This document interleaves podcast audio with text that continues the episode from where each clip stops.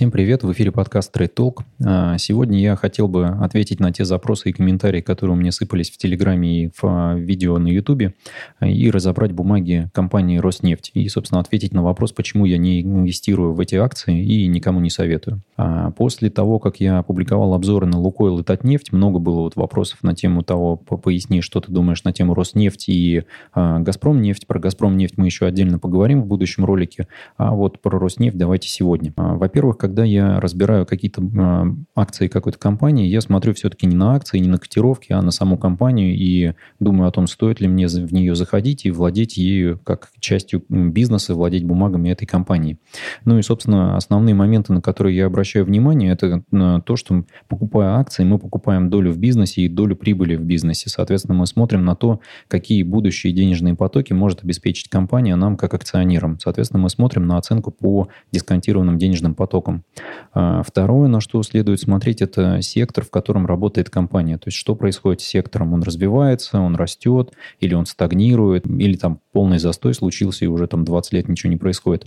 Ну и третье, что на самом деле должно стоять на первом месте, покупая бумаги какой-то компании, мы покупаем менеджмент и стратегию развития компании. Под менеджментом и стратегией я подразумеваю в том числе финансовое состояние текущее, уровень долга и, в общем-то, уровень принятия решений, а, которым руководствуется менеджмент. А, обычно, глядя на менеджмент, мы понимаем, стоит в эту компанию инвестировать или нет. Да, это можно а, отнести к какому-то своего рода а, химии, да, как говорят буржуи. Но вот когда вы инвестор, когда вы смотрите на компанию, здесь должна быть не химия, а четкий и нормальный расчет на то, что если менеджмент нормальный, да, компания будет развиваться, и вы будете получать какие-то дополнительные дивиденды отсюда. Не обязательно дивидендами, да, а ростом стоимости в том числе.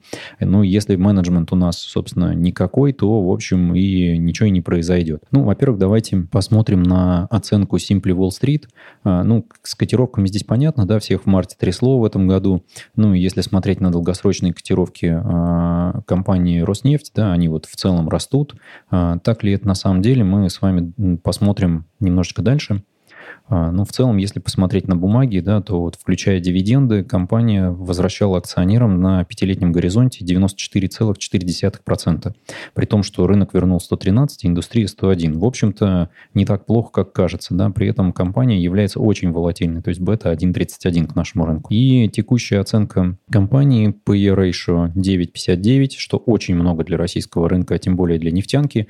И текущая цена 376,1, что, в общем, по показано а, как 9,4 а, переоценки, да, 9,4%. А, fair value Simply Wall Street посчитал 343. Напомню, что Simply Wall Street считает оценку честную оценку цен на акции по модели дисконтированных денежных потоков. Здесь можно посмотреть, каким образом выполняется расчет. Я отдельно в, в нескольких видео уже упоминал, что это как раз и есть модель, по которой руководствовались все стоимостные инвесторы, такие как Бенджамин Грэм. Вот, собственно, можете посмотреть, почитать. Э, ссылку я оставлю в описании. А здесь видно, что, в общем-то, акции компании сейчас находятся на своих честных уровнях, по сути, да, то есть э, переоценка на 9%. А, ну, в общем-то, это может быть перекупленность рынком. Ну, и на, на самом деле мы с вами наблюдаем, что рынок наш закрыт сегодня, да, при этом основные рынки в общем-то, претерпели какую-то коррекцию. Скорее всего, в понедельник мы откроемся тоже такой коррекцией. PE ratio у компании 9,6, при том, что в индустрии 5,5, то есть, э, судя по всему, компания переоцененная. И price to earning grow на уровне 0,2, что, в общем, неплохо. Price to book тоже 0,9, при этом индустрия 0,6 показывает, ну, рынок 0,9, но в целом, как бы, э, рынок ориентирован на 0,6. Можно, конечно, не смотреть особо на эти э, показатели, ну, или посмотреть на них в сервисе Black Terminal. Я вот начал им активно пользоваться в последнее время, и наверное, опубликую открытый свой портфель по а, акциям. Он там с начала года сейчас заведен. А, ну, давайте здесь посмотрим. Здесь все основные показатели выведены на один дашборд, да, и вот есть потенциал роста какой-то от, от аналитиков о том, что вот 21% – это потенциал роста вашего капитала при вложении в эти ценные бумаги.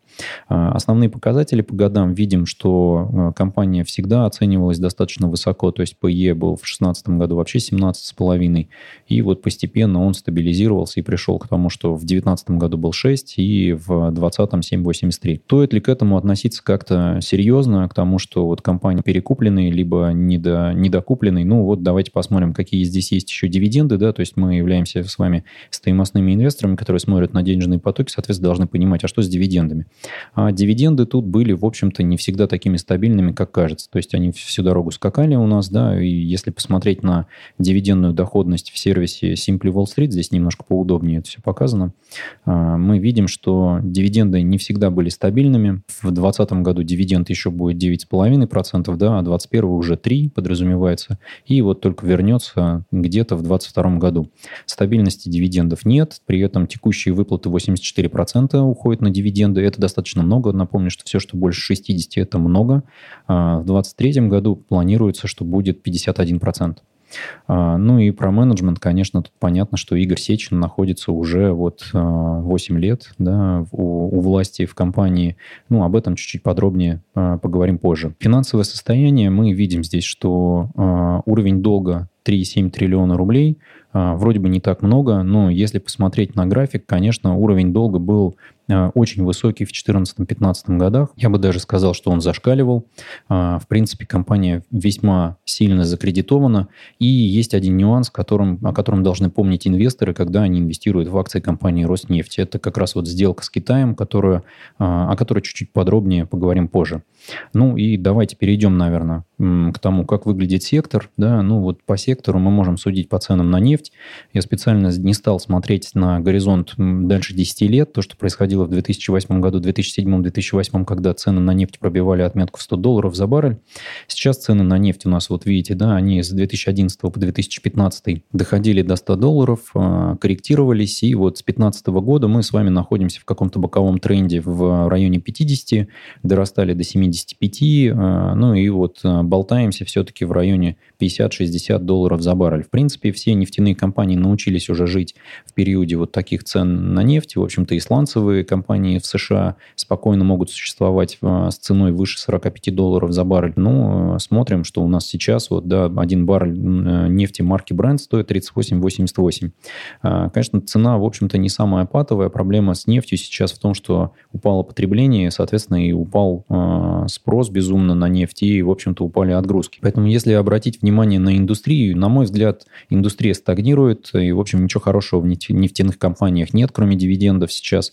И тут смотреть нужно на какие-то более оптимальные, наверное, э, компании на рынке, такие как Лукойл, такие как Газпром нефть, которые кроме того, что они платят дивиденды, они еще и развиваются с точки зрения своего бизнеса, потому что, на мой взгляд, компания э, Роснефть, в общем-то, э, в бизнесе не растет, и она смогла нарастить свою добычу только за счет сделки по ТНК BP, да, вот за 8 лет. И, в общем, капитализация компании, она достаточно радикально снизилась. Это мы еще с вами подробнее посмотрим чуть-чуть дальше. Ну, то, о чем я хотел рассказать на самом деле, это как раз э, менеджмент и, в общем, как менеджмент эту компанию э, развивал, да, если это можно так назвать.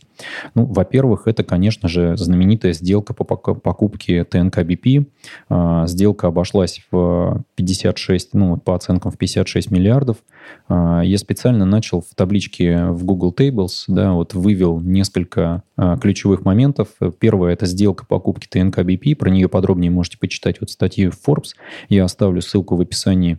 Э, на тот момент компания купила э, ТНК BP за 56 миллиардов долларов.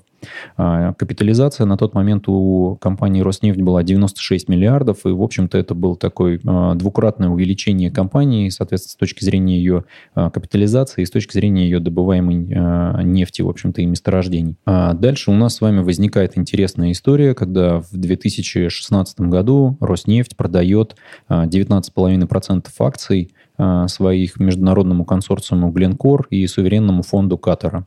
А, собственно, на тот момент а, сделка оценена была в 11,1 а, миллиарда долларов. Если это 19,5%, то, собственно, несложно посчитать, что капитализация компании на тот момент была уже 56,9 миллиарда долларов, что, в общем-то, очень похоже на то, как двигался рынок, да, то есть, что компания сложилась со 100 до 56 и, в общем, потеряла в капитализации практически в два раза.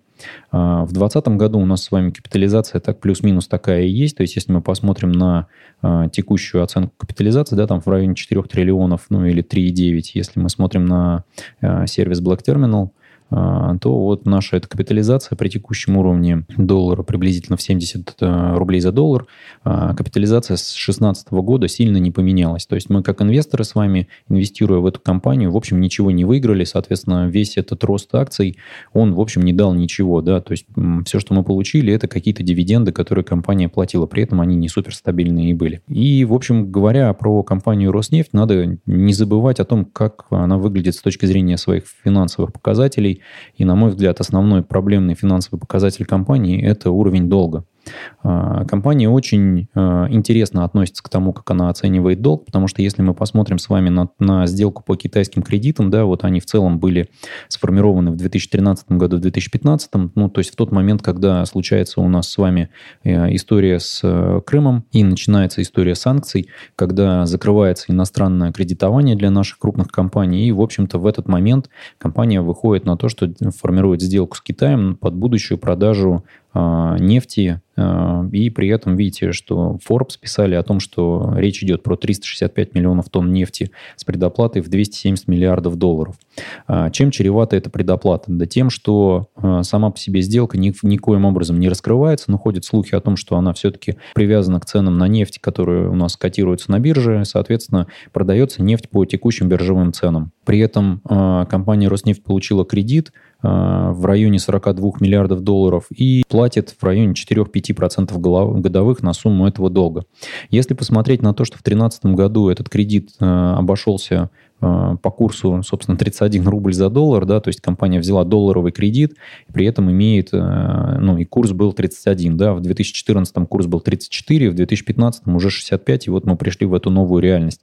То есть оценка этого долларового долга, она была достаточно высокой. При этом компания занижает, на самом деле, размер своего долга, потому что в 2015 году э, она показывала размер долга максимальный в 1,9 триллионов рублей, что по курсу на 2015 год было 20, эквивалентом 26 миллиардов, но фактически условия предоплаты были на 42 миллиарда, соответственно, компания постоянно играется вот с этими курсовыми разницами и не, не показывает на самом деле рублевый чистый долг э, в том виде, в каком он должен быть, а это на самом-то деле говорит о том, что э, компания тратит больше на обслуживание этого долга, и для нас, как для инвесторов, это выглядит как э, просто мошенничество с точки зрения баланса, баланса компании и вот финансовой отчетности, и показ такой, как это фига в кармане, да, для того, чтобы не показывать инвесторам о том, как же менеджмент э, принимает решения, какие это были судьбоносные решения и к чему они приводили. Ну и напомню еще одно очередное решение э, Игоря Сечина, э, это решение по сделке ОПЕК+, которое было у нас с вами в марте, когда Россия, по сути, с подачи Игоря Сечина вышла из сделки, и 25 долларов за баррель э, стали катастрофической такой э, ценой для российской нефти. Помню, было интервью Леонида Федуна, это глав, один из э, менеджеров компании «Лукойл», вице-президент, где он, собственно, и говорил, что это, конечно, катастрофа, то, что Россия вышла из сделки ОПЕК+. Ну, понятно, что прошло там несколько недель, сделка заново состоялась, при этом Россия приняла все условия, в общем-то, на которые которых все это дело происходило, и мы достаточно серьезно снизили добычу. А, ну и, в общем-то, записывая это видео, я, конечно, не, не могу не упомянуть о том, что в мае а, правительство продлило контракт Игоря Сечина еще на 5 лет. Вот здесь очень хорошая фотография его. А, все мы знаем, что называется, что проблем у него, как у менеджера, нет, и у него есть достаточно серьезный взгляд на развитие компании. Но за 8 лет правления Сечина Роснефть стала добывать в два раза больше за счет покупки ТНК-БП и Башнефти небольшого роста, и капитализация капитализация компании двинулась с 70 миллиардов до 50 миллиардов при росте долга с 10 миллиардов долларов до 70 миллиардов долларов. В табличке я здесь показал, да, что в какой-то момент капитализация была даже выше. Я эту капитализацию взял, собственно, из э, Википедии. Здесь несложно посмотреть. В начале 2013 года капитализация достигала 96 миллиардов. Но вот к 2014 она снизилась до 50. И, по сути, с 2014 года у нас эти 50, 50 миллиардов долларов, они, в общем-то, так и двигаются в боковом тренде тренде, и все, что вы получаете, это какие-то дивиденды. При этом дивиденды сами по себе у компании нестабильны. Она платит на текущий момент 8,77% годовых э, на акцию, да. При этом ранее они были и 1%, и меньше процента. В общем-то, это все как бы э, такая достаточно нестабильная история. Посмотрим, что будет в будущем году, конечно. Но, на мой взгляд, э, если смотреть на общую составляющую и оценку компании, да, то мы имеем что? Мы имеем менеджмент, который просто принимает патовые решения компании при этом занимается мухляжом с финансовой отчетностью для того, чтобы скрывать свои результаты своих принятых решений. Мы имеем стагнирующий сектор, на который кроме падения спроса на фоне пандемии коронавируса давит еще развитие электрокаров и, в общем-то, в целом уход в зеленую энергетику.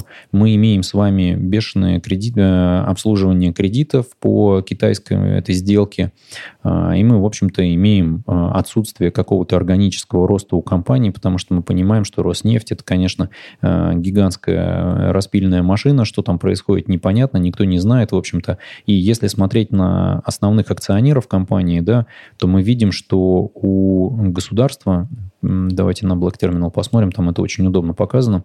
А, у государства на текущий момент вот Роснефтегаз владеет 50%. Мы еще, кстати, с вами не затронули а, сделки по Венесуэле, да, и вот этого мухляжа с венесуэльскими активами, что там происходит. И Роснефтегаз владеет на 50%. Насколько я понимаю, у нас Роснефтегаз еще и продавал 9,6% а, собственных акций за 4 миллиарда по цене закрытия того дня, да, вот 28 марта это происходило, когда Роснефть сообщила о продаже своего бизнеса в Венесуэле государству.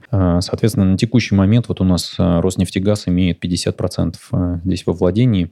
А, ну и что я хочу сказать. На мой взгляд, э, компания на самом деле является одной из... Ну, понятно, что это одна из голубых фишек.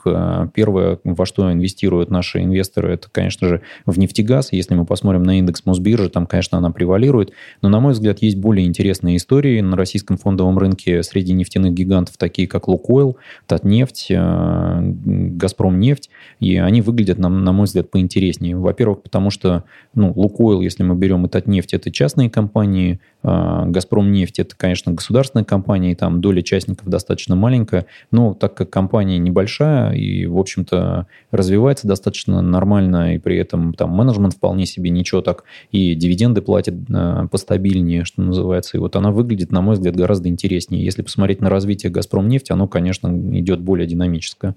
Но это, конечно, тема отдельного, наверное, выпуска, а сегодня я хотел, конечно, вот закончить э, на том, что для себя я вот суммируя все эти факторы, а в особенности фактор менеджмента, я понимаю, что инвестировать в эту компанию я не хочу.